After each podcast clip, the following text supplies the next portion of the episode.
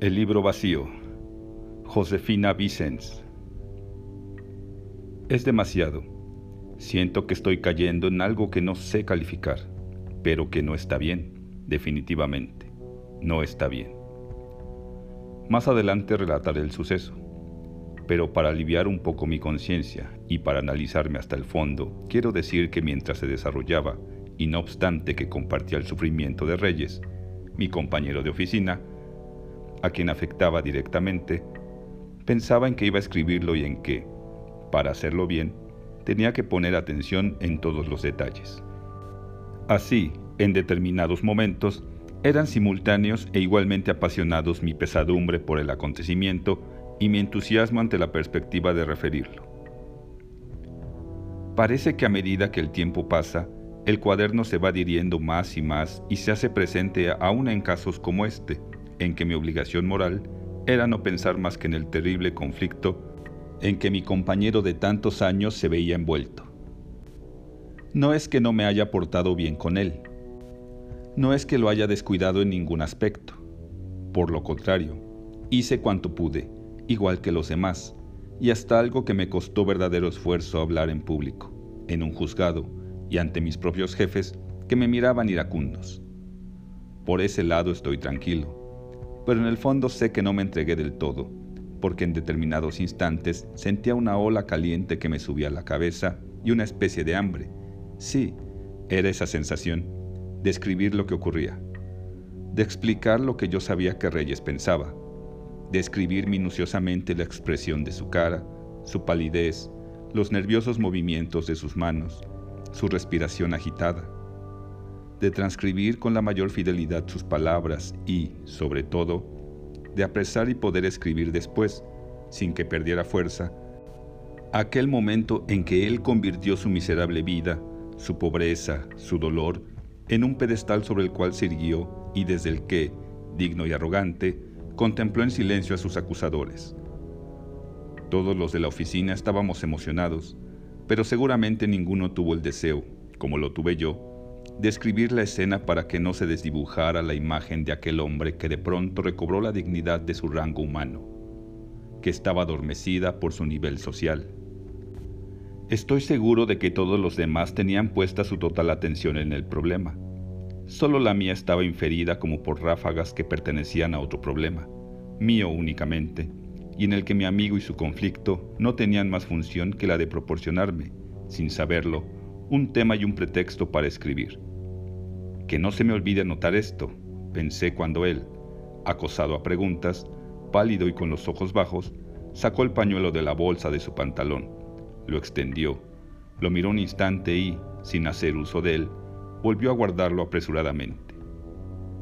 Era evidente que necesitaba enjugar el sudor que le cubría la cara, pero sin duda vio que su pañuelo estaba roto y no quiso que nadie se diera cuenta.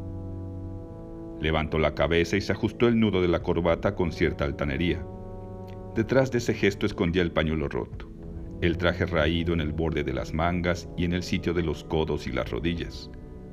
Los zapatos deformados por largos meses de uso continuo, cuya duración se prolonga a fuerzas de burdas y frecuentes composturas.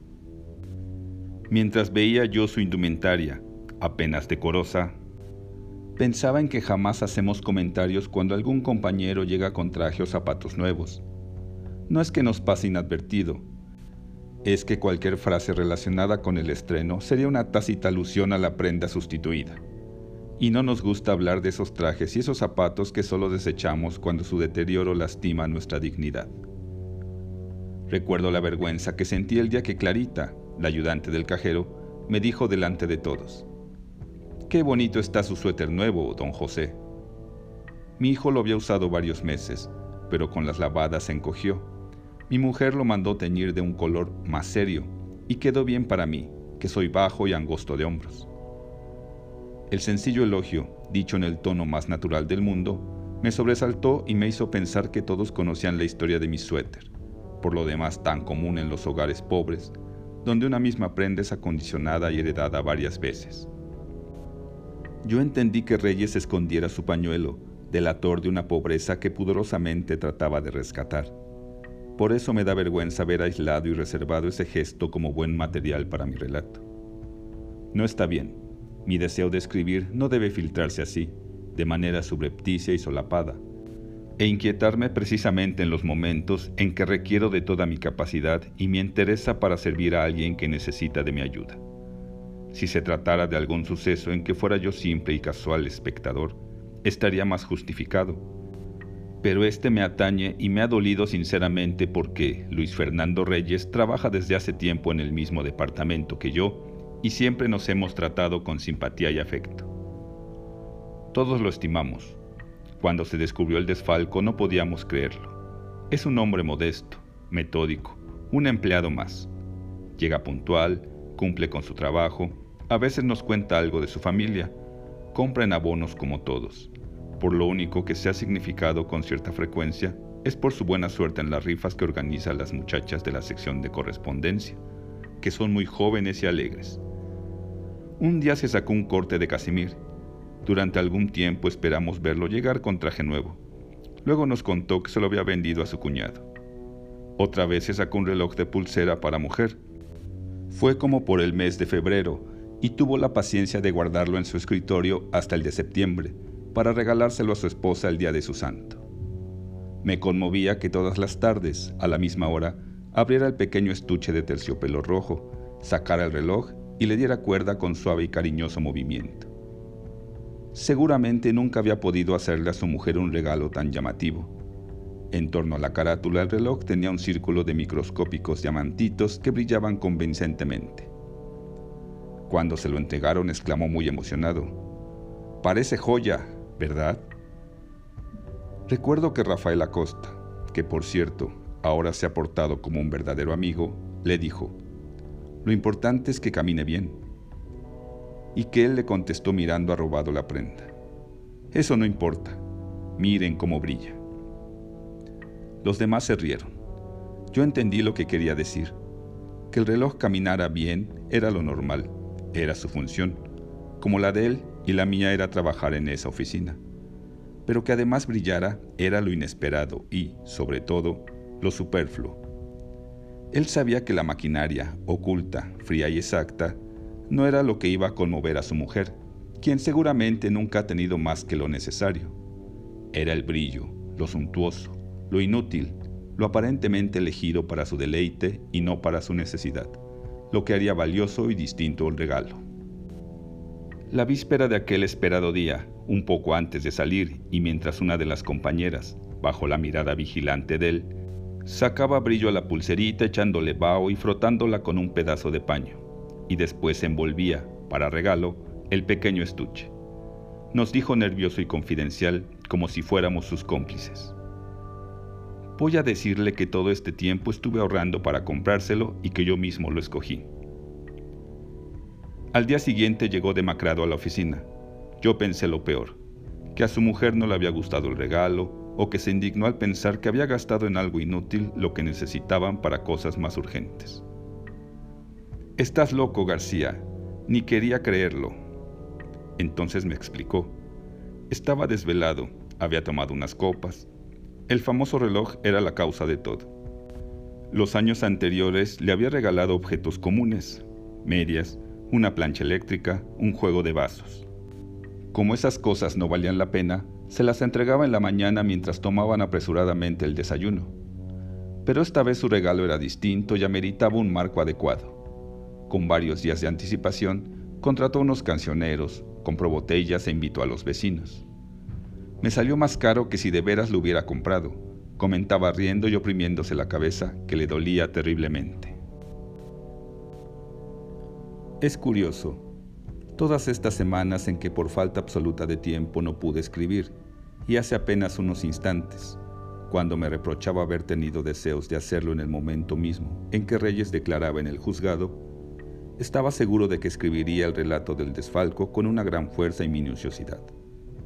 Y ahora, después de haber contado eso del reloj, no sé por qué no quiero dar detalles. Siento que es aprovechar el error de un hombre, de un amigo, para proporcionarme un gusto. Además, me parece también que los pormenores suavizarían, ablandarían el relato de un asunto tan dramático, que merece ser comentado en forma recatada y escueta. Así lo intentaré. Luis Fernando Reyes, que toda su vida había sido un magnífico empleado, dispuso indebidamente de cinco mil pesos. Esto fue hace más de dos años. En el momento en que el desfalco se descubrió, ya había abonado cerca de dos mil. A costa de muchas privaciones que los dueños de la empresa no pudieron comprender cuando él, como atenuante de su falta, principió a relatarla sordamente en el juzgado. A nosotros, los demás empleados, no nos parecieron falsas, porque son semejantes a las que padecemos, solo que extremadas. Pero ellos dijeron que no eran más que lloriqueos para despertar compasión. Fue entonces cuando Reyes irguió. Los miró fijamente y no volvió a pronunciar una palabra. Hizo bien. Nuestra realidad no puede expresarse fácilmente. Sentida, vivida, es recia y conmovedora. Narrada, aún con la más legal sobriedad, se deforma extrañamente y adquiere algo de queja indigna. Reyes lo comprendió así y guardó silencio. Un silencio con el que agrupaba más estrechamente y protegía a los únicos que podíamos entender que en sus palabras no había indignidad alguna. La realidad de ellos es distinta, su lenguaje es otro, nosotros tampoco lo entendemos. Ellos creen estar en lo justo, nosotros también, lo doloroso es tener que hablar así, de ellos y nosotros, en lugar de hablar de todos. Lo terrible es que sean precisamente los elementos superficiales, transitorios, esos que siempre estarán superpuestos, añadidos, esos que forman la realidad modificable del hombre, los que logren desvirtuar aquello que debería ser su realidad constante, su esencia y su natural expresión, el amor. De ser así, habrían podido entender a Luis Fernando Reyes, un ser humano como ellos, y no acosarlo tan despiadadamente como lo hicieron. Cuando solicitó un préstamo porque su mujer necesitaba operarse urgentemente, le contestaron que para eso pagaban cuotas al Seguro Social. Es cierto, estrictamente tenían razón. Él hubiera querido explicarles, pero sabía que no lo iban a entender, que no quería llevar allí a su mujer, que el Seguro Social, por demasiado grande, por excesivamente poblado, se le convertía en un sitio abstracto incapaz de acogerla con la exclusividad que él deseaba para ella. Su caso podía ser semejante a otros muchos, incluso menos grave, pero era el suyo, y era suyo también, y terrible, el miedo de perder a su mujer. Y suya la zozobra de tener que confiarle a un médico desconocido, que no sabía y al que hubiera sido ridículo hacer saber que esa mujer gorda, envejecida, desaliñada, era quien él más quería y necesitaba en el mundo. Sé que Reyes no hizo bien, que cometió una falta grave. Lo que no sé es si en circunstancias semejantes hubiera yo hecho lo mismo. ¿Cómo puedo entonces juzgarlo? Ellos pueden porque su realidad es otra y tan distinta que no hay posibilidad de que se encuentren en un caso similar. Pero nosotros somos, en cierta forma, él mismo. Problemas semejantes idéntico ritmo cotidiano, igual cansancio y la misma intermitente y levísima esperanza. Seguramente por eso, y no por generosidad, lo defendimos con tanto calor y reunimos entre todos, pidiéndolo prestado, el dinero necesario para liquidar su adeudo. La empresa retiró la acusación y Reyes quedó en libertad. Ahora anda por ahí, libre, buscando desesperadamente un empleo en donde no le exijan carta de recomendación Mientras lo encuentra, va de aquí para allá, libre, empeñando y vendiendo todo lo que tiene. Por cierto, me contó que en el Monte de Piedad le habían dado 140 pesos por el relojito aquel, que está flamante, porque su mujer nunca encontró una ocasión lo suficientemente solemne para decidirse a lucirlo. El asunto de Reyes me mantuvo ocupado más de tres semanas. Tenía muchos deseos de escribirlo, ya lo he dicho pero me había faltado tiempo. Llegaba a mi casa tarde, preocupado, nervioso y caía rendido. Esto me hace pensar que la mejor fórmula para no escribir es ligarme a los demás, interesarme en ellos, vivir intensamente sus problemas. Claro está que sentiría la imperiosa necesidad de comentarlos, pero de todos modos resultaría mejor, porque escribiría algo nuevo, ajeno algo que no fuera este rodeo constante en torno a mí y a mi particular conflicto de escribir o no escribir. A veces parece que voy a tratar asuntos en los que no participo, o, por lo menos, de los que no soy el centro. Al final, siempre termino con el mismo tema. Si tuviera el valor de revisar todo el cuaderno, comprobaría esta vergonzosa conclusión. Siempre yo, mi mujer, mis hijos, mi casa, mi trabajo. Siempre lo que me atañe, lo que me importa, siempre lo mismo. Como un rumiante Creo que precisamente por eso no he podido empezar el libro. He llenado páginas y páginas solo para decir que mi mundo es reducido, plano y gris. Que jamás me ha ocurrido nada importante. Que mi mediocridad es evidente y total. Y todo esto, ya en conjunto, únicamente para explicar por qué no puedo escribir algo que interese a todos. Quien leyera esto y el cuaderno entero podría pensar que soy un hombre modesto y sincero, que confiesa humildemente su incapacidad. Yo también estaba convencido de ello y muy satisfecho de mi honradez, pero ahora pienso que esas declaraciones, aparentemente modestas, están llenas de soberbia.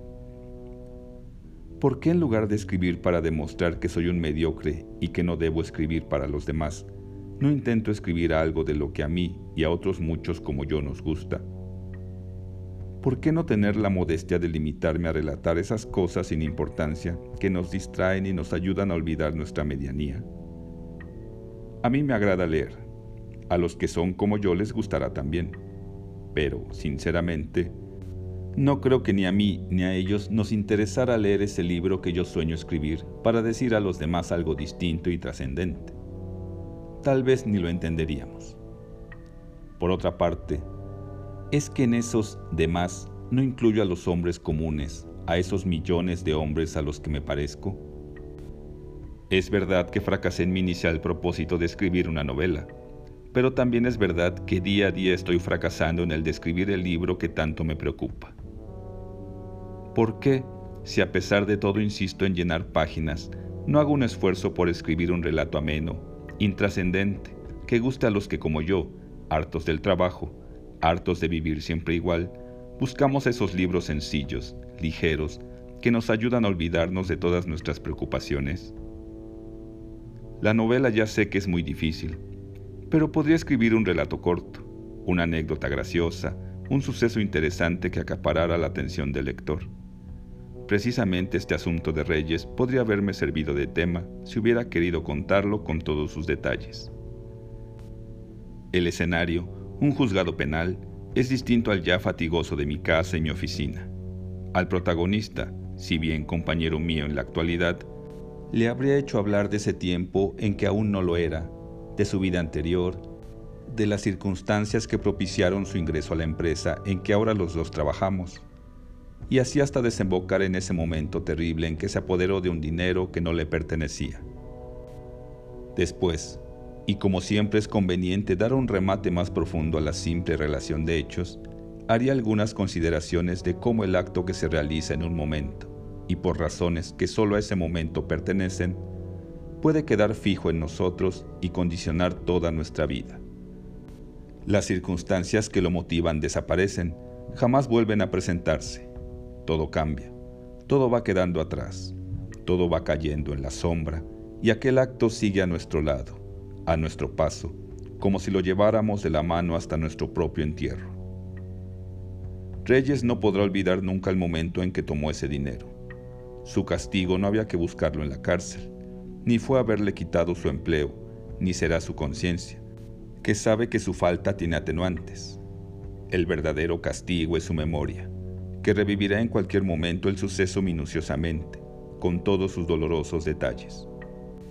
Pero igual que el castigo mayor, la memoria puede ser también el más tibio refugio y la más suntuosa riqueza del hombre. Para mi nuevo y más modesto propósito de escribir relatos cortos y fáciles, debo recurrir a ella, igual que si se tratara de esa caja largamente guardada que un día nos decidimos a abrir. Recuerdo perfectamente los relatos de mi abuela, lánguidos, interminables, poéticos, Recuerdo las nostálgicas narraciones de los marineros, salpicadas de palabras crudas que yo interpretaba como símbolo de hombría y que después intercalaba profusamente en mi conversación. No hacía caso de reconvenciones y castigos. Lo importante era hablar como hombre y tratar con rigor a las mujeres. Pronto tendría una en cada puerto y era necesario empezar a actuar como un marino verdadero. Recuerdo los exuberantes relatos de mi tío Agustín. La anécdota más trivial en sus labios alcanzaba categoría de hazaña, especialmente si había tenido parcial o principal intervención en el suceso. Sí, estoy decidido. Durante una o dos semanas, en vez de escribir, voy a recordar. Será una actitud distinta. Y ahora mismo, en este momento en que la preparo, ya siento que va a gustarme, que tendrá algo de viaje, de sorpresa, no ante lo desconocido, sino ante lo nuevamente encontrado.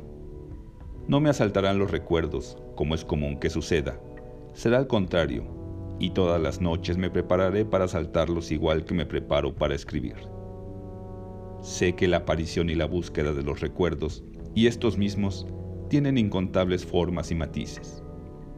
Imposible, por lo menos para mí, apresar y describir su variedad y su sutileza. Solo puedo hablar de lo que a mí me ocurre. Cuando el recuerdo viene por sí solo, sin que yo lo provoque, me llega compacto, apretado, compendiado. Una vez presente, lo retengo y amplío con los detalles que le pertenecen, pero que él no trajo consigo en su inesperada aparición. Ahora no me limitaré a esperarlos ni a retenerlos, sino que los provocaré. Iré a su busca y los recorreré acuciosamente con todos sus pormenores y relaciones y después escribir. Pero escribir para los que son como yo, esos que jamás podrán hacer un libro para todos.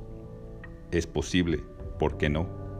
Que después de cierto entrenamiento en narraciones pequeñas, adquiera yo soltura, confianza, hasta cierta ligereza que me permitan volver a mi intento. Un libro no puede redactarse fácilmente. Si hubiera empezado antes, si no hubiera desperdiciado 20 años en contener mi impulso por un ambicioso, por un vanidoso escrúpulo, tal vez ya hubiera podido escribirlo. Quizá lo que me falta no es imaginación, sino audacia. No sé, no sé nada ya. Estoy terriblemente cansado. Lo mejor es abandonarlo, olvidarlo todo.